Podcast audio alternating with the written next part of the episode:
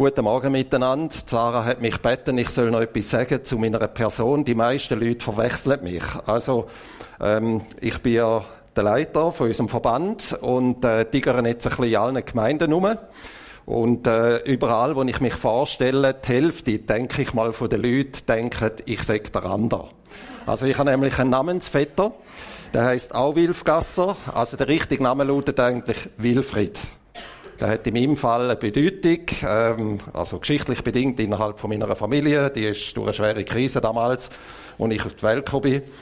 Ähm, und da hat dann zu dem Namen geführt. Auf jeden Fall, mein Namensvetter, der ist ja in Bern. Viele von euch werden ihn kennen oder mindestens gelesen haben von ihm. Er ist Arzt und Psychotherapeut, schon ein bisschen älter wie ich. Und er ist mein Cousin. ist noch gut, gell? Und ähm, ist mal mein Jungscharleiter gewesen vor vielen Jahren. Ähm, ich wohne in Neftenbach, das ist äh, von da aus gesehen schon fast Österreich oder Deutschland, also ist innen an Zürich. Ein kleines Dorf, gerade neben Winterthur, dort ist Mosaikkille, dort bin ich teilzeitlich angestellt und äh, also 50 Prozent angestellt als Pastor, ganz normal und äh, 40 Prozent eben da in unserem Verband VFMG und äh, den Rest äh, verbringe ich auch noch ein bisschen mit Weiterbildungen. Also ich gebe Weiterbildungen auch vor allem für Leitungspersonen, Pastoren und äh, Gemeindeleitungen. Ja, also mein Leben ist relativ unspektakulär. Unsere Kinder sind ausgeflogen. Also der Jüngste ist noch die Der ist zwar auch schon alt, aber ähm, so, er hat ein bisschen spezielle, verschiedene spezielle Kurven gemacht im Leben, nicht ganz so einfach, vor allem für uns Eltern nicht. Und jetzt haben wir eine WG, aber äh, jetzt ist er so weit, dass er äh, doch auch dann fliegen wird. Und dann schauen wir wieder. Das ist übrigens eine spannende Erfahrung, oder? Wenn du mit deinen Kindern in einer WG lebst, weil sie eben erwachsen sind und man kann dann nicht mehr äh, so wie früher noch sagen, was geht, sondern äh, man muss sich arrangieren, eben, wie es in einer WG ist. So. Genau. Ähm, ja, da lange, glaube. Also eben, mein Leben ist unspektakulär. Ich möchte mit euch über ein Thema heute nachdenken und ihr seht es da vorne, den Begriff Hingabe. Das ist ja biblisch gesehen ein extrem wichtiger Begriff. Also wer Jesus nachfolgt, ähm, wer Jesus nachfolgt, der ähm, ist dem Begriff schon mal begegnet. Nehme ich ziemlich sicher an. Wenn man die Bibel liest, geratet man zwar nicht oder äh, man nicht gerade überall über den Begriff hinein. Und ich möchte mit euch über den Begriff auf dem Hintergrund von dem Text Römer 12, 1 bis 2 nachdenken. Und wir lesen den mal. Also ich werde dann auch noch andere Bezüge machen. Aber wir starten mal mit dem Text. Da schreibt der Paulus an die Römer Christen oder Christen in Rom folgendes. Ich ermahne euch nun, Brüder und Schwestern, durch die Barmherzigkeit Gottes, dass ihr, eure, dass ihr euren Leib hingebt als ein Opfer, das lebendig, heilig und Gott wohlgefällig sei. Das sei euer vernünftiger Gottesdienst. Gell? Das tönt schon ein bisschen spässig so was ist am Gottesdienst vernünftig? So, aber wir kommen noch drauf. Und stellt euch nicht dieser Welt gleich, sondern ändert euch durch Erneuerung eures Sinnes, auf dass ihr prüfen könnt, was Gottes Wille ist, nämlich das Gute und Wohlgefällige und Vollkommene. Luther Übersetzung. So, wenn ich es liebe, ähm, ist mir auch sehr gut bekannt, vielen von euch wahrscheinlich auch. Ich bin kürzlich ähm, über eine Bibelübersetzung, also gehabt, äh, ich habe sie gefunden, oder sie hat mich gefunden, das Buch. Der Roland Werner ist Sprachwissenschaftler äh, in Deutschland und er hat das Neue Testament und ich glaube Psalmen äh, versucht in eine heutige Sprache zu übertragen. Und wenn man das Buch lesen, den gleichen Text, dann klingt das folgendermaßen. Gleiche Text wie vorher. Deshalb ermutige ich euch nun auch, Geschwister, aufgrund der Barmherzigkeit, die Gott uns geschenkt hat, euch ganz, einschließlich eures Körpers, Gott zur Verfügung zu stellen als ein Opfer, das lebendig, heilig und ihm wohlgefällig ist. Das soll der Ausdruck eures Gottesdienstes sein. Die angemessene Antwort auf Gottes Wort. Lasst euch nicht in das vorgefertigte Muster des Zeitgeistes pressen. Gestaltet euch stattdessen um, indem ihr ein neues Denken beginnt. Auf diese Weise könnt ihr beurteilen, was dem Willen Gottes entspricht, nämlich das wahrhaft Gute, das, was seine Zustimmung findet und wirklich zum Ziel führt. Ich möchte mit euch drei Fragen stellen zu dem Text oder zu dem Begriff Hingabe und dem ein bisschen nachdenken.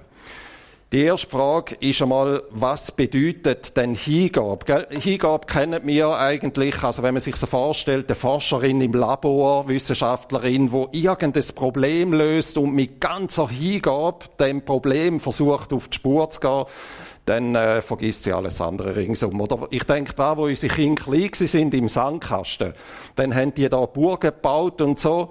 Und wenn der Kleine dann wirklich eine Vision hat von seiner Burg, dann hat Mama noch lange können rufen, es gibt Mittagessen oder so, dann äh, hat er alles vergessen ringsum und voller Hingabe hat er da seine Sandburg gebaut.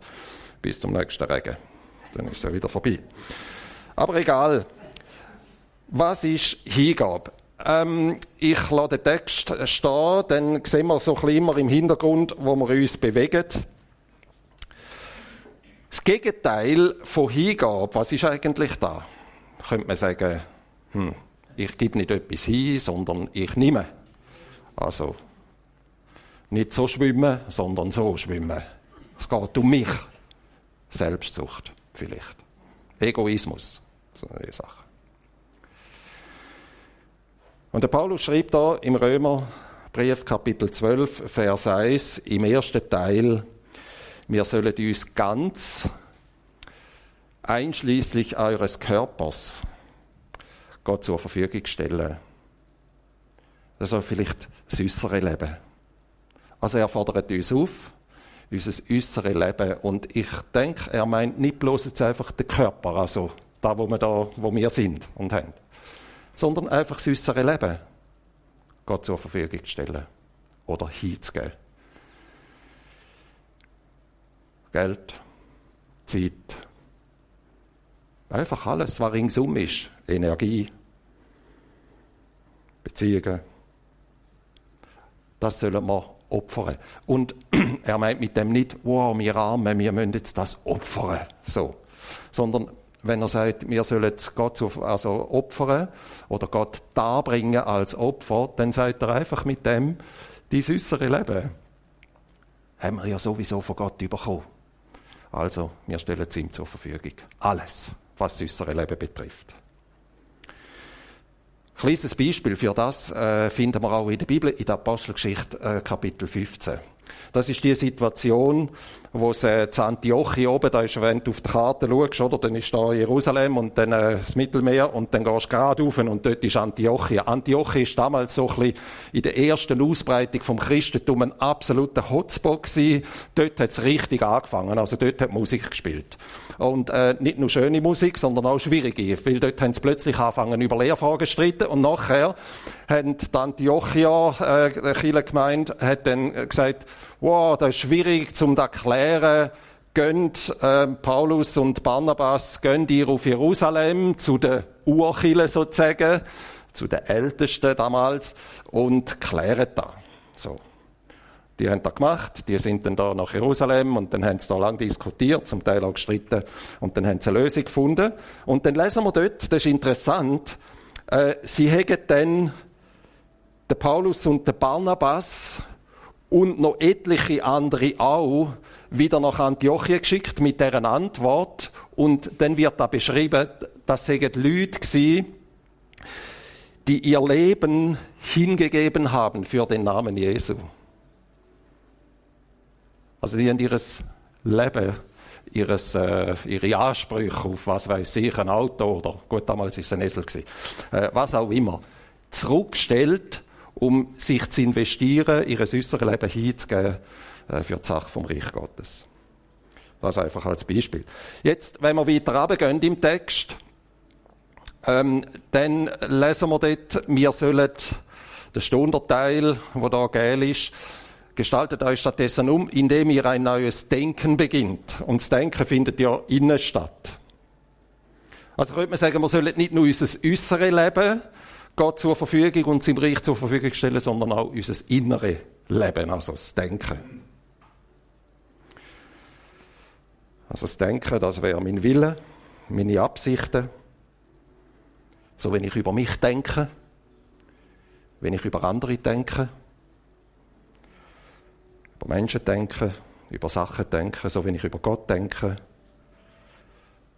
hat nicht Vorrang. Ich stelle es Gott zur Verfügung. Das heißt, ich lerne meine Sicht der Dinge loszulassen, umzudenken und immer mehr Gottes Sicht einzuüben.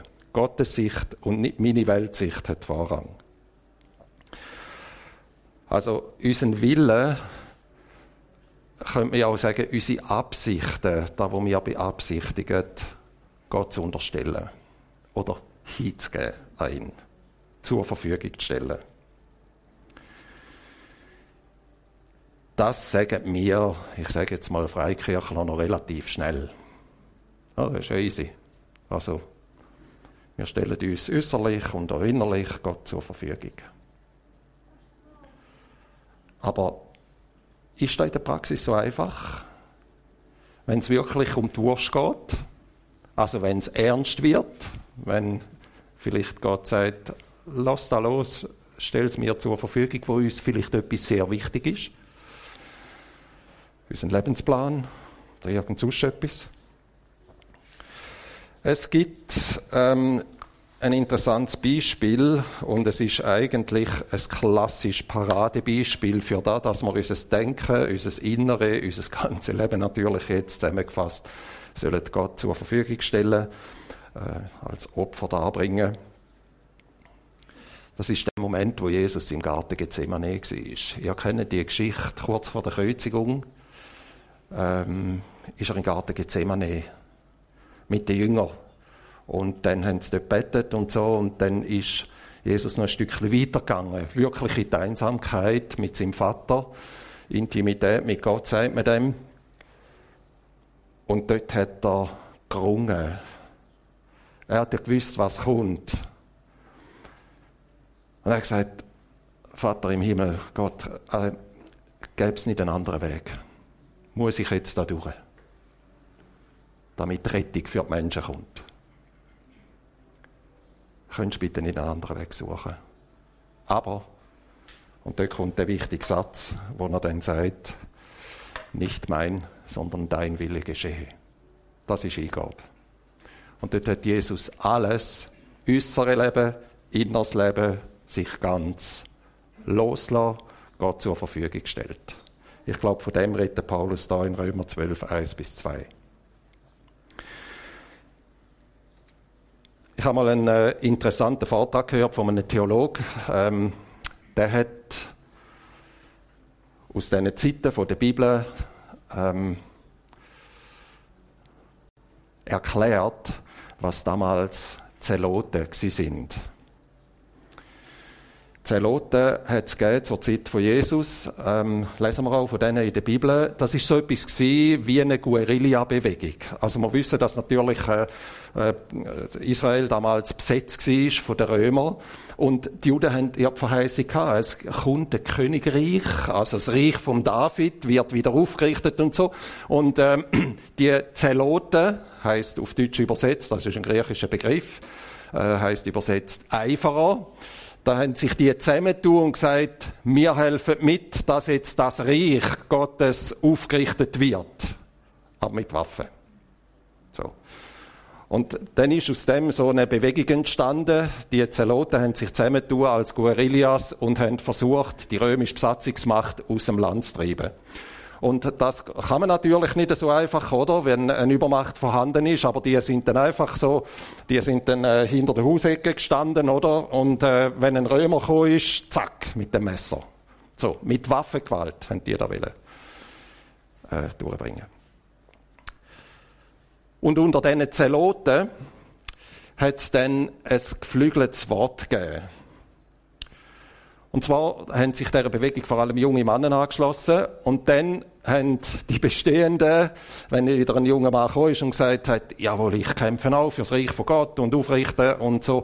Und äh, ich will auch zu dieser Bewegung gehören von den Zeloten, dann hat man ihm gesagt, los jetzt, du kannst dich schon uns anschliessen, aber wenn du das machst, dann kannst du gerade den Balken schultern und auf den Hügel äh, laufen. Also nimm dein Kreuz jetzt schon auf dich wenn du unserer Bewegung nachfolgen Und das ist da, wo Jesus eigentlich aufnimmt an einer anderen Stelle, um in die Jünger zu erklären, was Nachfolge oder Hingabe bedeutet. Nämlich, wer Jesus nachfolgen will, gibt sein Leben auf, seine Ansprüche auf, lässt alles los und folgt ihm nach. Matthäus 16, 24 bis 25. Will mir jemand nachfolgen, der verleugne sich selbst und nehme sein Kreuz auf sich und folge mir. Denn wer sein Leben festhalten will oder erhalten will, der wird's verlieren. Wer aber sein Leben verliert um meinetwillen, also hingibt, opfert, loslässt, um Jesu Willen, der wird's finden. Und der Theologe in dem Vortrag hat eben auf das Wort hingewiesen und gesagt, Jesus hat eigentlich einen damals bekannten Satz aufgenommen, zum erklären, was Hingabe, was Nachfolge bedeutet. Eben, wie es bei den Zeloten geheißen hat. Also wenn du zu uns kommen dann kannst du gerade das Kreuz schultern. Und äh, mit dem ist eigentlich dein Leben verwirkt. Man muss natürlich nur noch in Klammern bemerkt sehen, oder? Für uns Bibelleserinnen und Bibelleser ist vielleicht das Kreuz von Jesus sehr einzigartig, oder wir stellen uns da vielleicht so vor, boah, das ist äh, ganz gigantisch. Nein, das ist eine unter Tausenden Verkreuzigungen gewesen. Eine unter vielen. Und Zeloten, wenn die verwünscht worden sind, dann haben die Römer etwa die schlimmste Strafe angewendet, nämlich die haben die gekreuzigt. Und darum, von dem kommt das Wort. So, also, äh, jetzt haben wir mal ein bisschen darüber nachgedacht, was bedeutet eigentlich Hingabe und jetzt stellen wir die nächste Frage, warum sollen wir uns denn überhaupt Gott hingeben? Oder anders gefragt, in was ist denn unsere Hingabe an Gott begründet? Ist es, weil Gott das von uns verlangt? Oder ist es, weil Gott einfach, wo der verdient da, oder das ist äh, seine Größe, oder äh, vielleicht wollen wir uns etwas verdienen. Ähm, wir geben uns Gott hin, damit wir gesegnet werden, zum Beispiel. Oder wenn wir Gott beeindrucken mit unserer Hingabe. Wenn wir den Text anschauen, dann steht am Anfang das Wort deshalb. Das heißt, der Paulus bezieht sich auf etwas von vorher.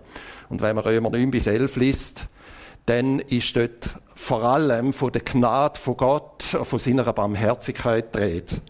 Äh, Im Zusammenhang natürlich mit Israel.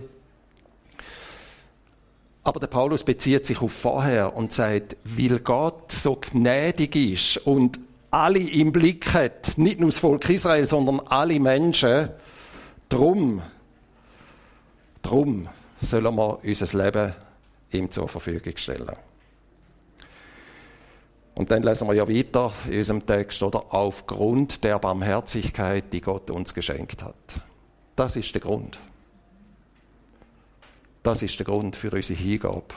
Oder für das, dass wir unser Leben Gott außen und innen alles zur Verfügung stellen. Der Grund ist nicht, der liegt nicht in uns, sondern der Grund liegt bei Gott und vor allem bei seiner Barmherzigkeit.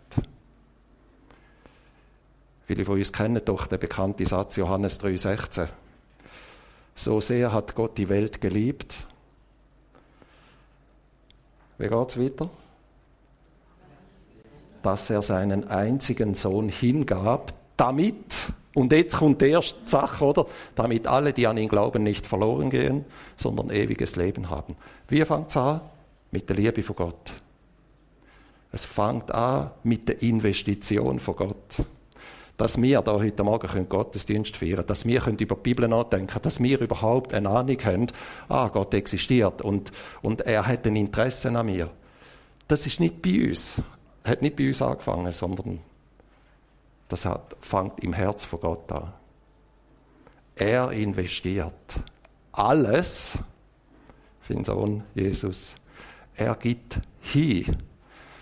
Und jetzt als Reaktion darauf geben wir unser Leben ihm hin oder zurück. Das heißt, meine Hingabe an Gott ist eigentlich eine Reaktion auf seine Handlung.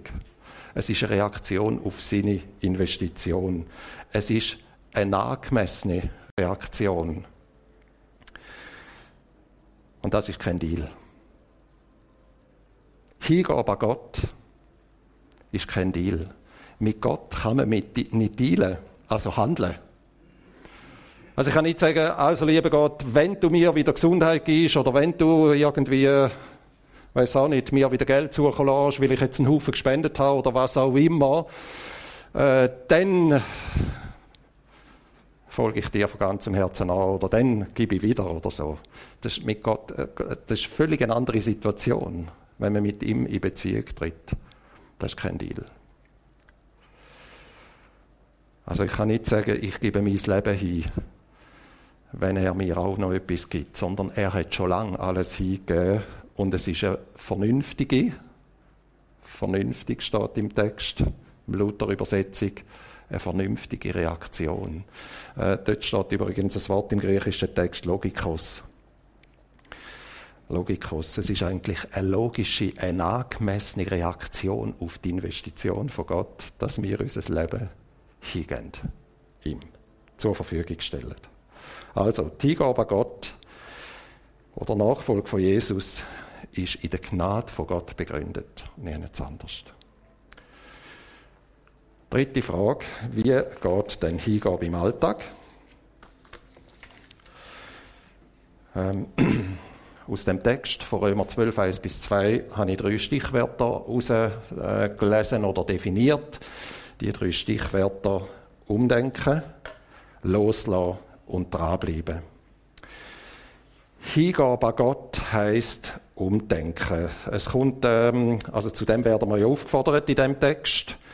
Metamorpho kommt als griechisches Wort vor im Urtext. Äh, das heißt, ähm, äh, ist verwandt mit Metamorphosen, oder? Oder Metanoia hat eine ähnliche Bedeutung. Also ein Umdenken soll stattfinden.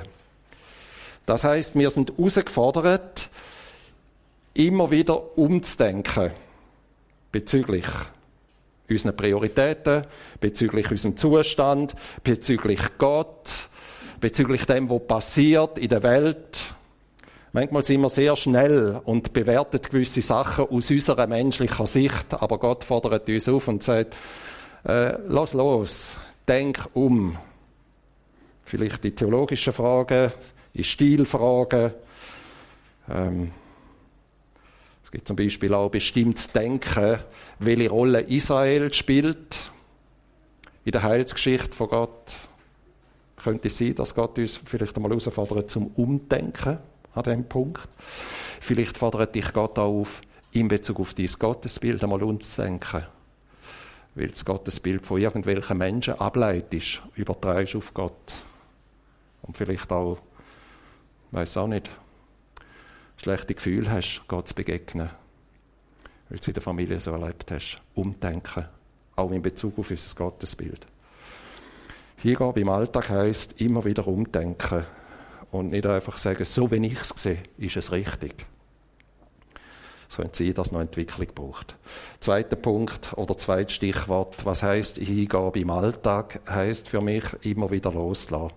Die Ansprüche an mich an Gott, an meine Mitmenschen, an Kille immer wieder loslassen. Es gehört eh nichts mir. Mein Körper gehört nicht mir, habe ich bekommen. Kille gehört nicht mir, haben wir geschenkt bekommen. Gemeinschaft gehört nicht mir, haben wir bekommen. Auch deine Partnerin, Ehepartner oder äh, Ehepartnerin gehört nicht dir, haben wir bekommen. Loslassen heißt vielleicht auch konkret die Ansprüche mal rausnehmen. Wisst ihr, warum wir oft Probleme haben in unseren Beziehungen? Ganz oft hat es mit überhöhten Ansprüchen zu tun aneinander. Ob da die ist oder da in der Kille, Wir haben dann so gigantische Erwartungen. Kille sollte mich glücklich machen oder ich muss zufrieden sein und äh, irgendwie Kille sollte mein Herz erfüllen oder mein Ehepartner oder Partnerin sollte mich glücklich machen oder so und weil sie jetzt so blöd tut, darum geht es mir schlecht und so weiter oder so denken wir manchmal.